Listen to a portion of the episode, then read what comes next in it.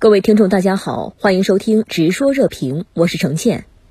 陈先生您好，美俄总统在几小时内隔空喊话，都没有要针对俄乌冲突停战谈判的意思。那您怎么看今后的局势演进呢？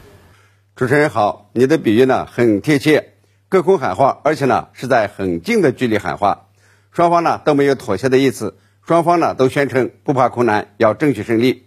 这意味着呢，俄乌军事冲突还将持续。很可能呢会打成长期战争，没人知道什么时候是尽头。从俄罗斯角度看呢，拜登突访基辅，进一步的坐实了俄乌冲突实际上呢是俄罗斯与美西方的冲突。因此呢，普京在国情咨文中抨击这个俄乌冲突源自西方的挑衅，使美西方呢在企图在国际事务中谋求无限的权利。因此呢，俄罗斯要谨慎而系统的达到目标，会继续战斗下去。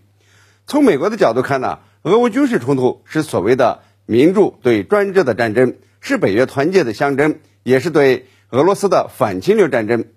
拜登演讲中呢宣称，北约国家在对乌克兰的支持呢是不会动摇的，乌克兰永远不会成为俄罗斯的胜利品。他选择签署华沙条约的这个波兰首都演讲，也大有这个北约呢要碾压俄罗斯的意味。也就是说呢。美国将继续的这个援乌抗俄，直到乌克兰胜利。美俄两国总统共同的声音是不惜一切代价让事情继续下去，也就是呢要让冲突持续下去。除此之外呢，普京还宣布俄方呢暂停履行新削减核武器条约，增加了拥有全球百分之九十的核弹头的美俄两国爆发核战争的风险。换句话说呢，美俄总统的隔空喊话。加剧和升级了俄乌冲突，那么今后的战场将更惨烈，伤亡人数会更多。您认为什么时候俄乌有可能重启谈判，政治解决争端？中国的和平计划能得到国际社会的响应吗？这是一个好问题。首先呢，我们看俄乌重启谈判。去年呢，俄乌军事冲突发生以后，这个双方呢也曾进行了多轮谈判，取得了一些成果。据说呢，和平协议的框架都有了，但是呢，在美国的教唆。和武器援助下，俄乌呢在战场上这个隔上了将近一年，谈判呢也搁置了，而且后来啊双方提出的停战和谈的条件呢都很高，很难让对方接受。于是呢就有这样一种说法：这个谈判桌上拿不到的，要在战场上拿到，也就是呢要打下去。那么打了一年以后，为何仍在僵局中呢？可以说呀，双方的筹码都压错了。俄罗斯呢，希望通过战争来分化欧美，起码呢，欧洲不愿再支持乌克兰。但是呢，北溪管道被炸以后，迫使欧洲不得不支持战争。北约呢，仍然是团结在一起，一直的对抗俄罗斯。俄罗斯呢，期待的欧洲受不住凛冬考验而不得不低头，也因为啊，这个冷凛冬没有发生。尤其呢，是美国的能源及时补位，虽然价格很高。而美国和其他北约国家的希望呢，也是落空了。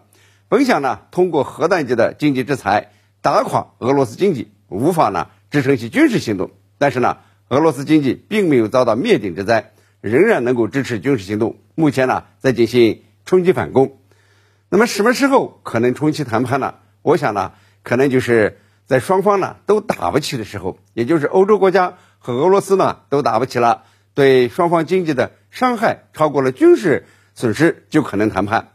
德国经济研究所的报告显示，去年一年呢，因为俄乌冲突，全球经济产出减少了1.6万亿美元，德国经济损失1000亿美欧元。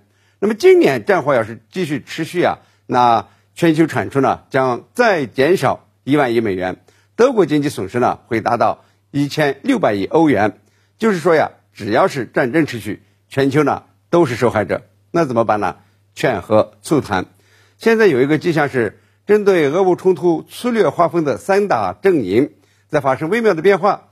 挺乌派和挺俄派还在喊打打打，但是呢，中国、印度、巴西为代表的中立派正在向劝和促谈方向推动，包括一百多个国家和国际组织。网易呢在慕尼黑安全会议上预告呀，将发布关于。政治解决乌克兰危机的中国立场以后，那么得到很多国家和国际组织的响应，包括一些欧洲国家呢，也在期待看能不能呢切实的推动和平进程。担任二十国轮值主席国的印度今天呢也对俄乌局势表态，说呢一年内不会考虑制裁俄罗斯。现在呢不是战争时代了，应该促进和平。所以我认为呢，虽然劝和促谈需要花时间凝聚共识，需要协调各方的诉求，但终究呢为结束战争、减少全球经济损失提出了新的思路，会得到越来越多的国家的支持。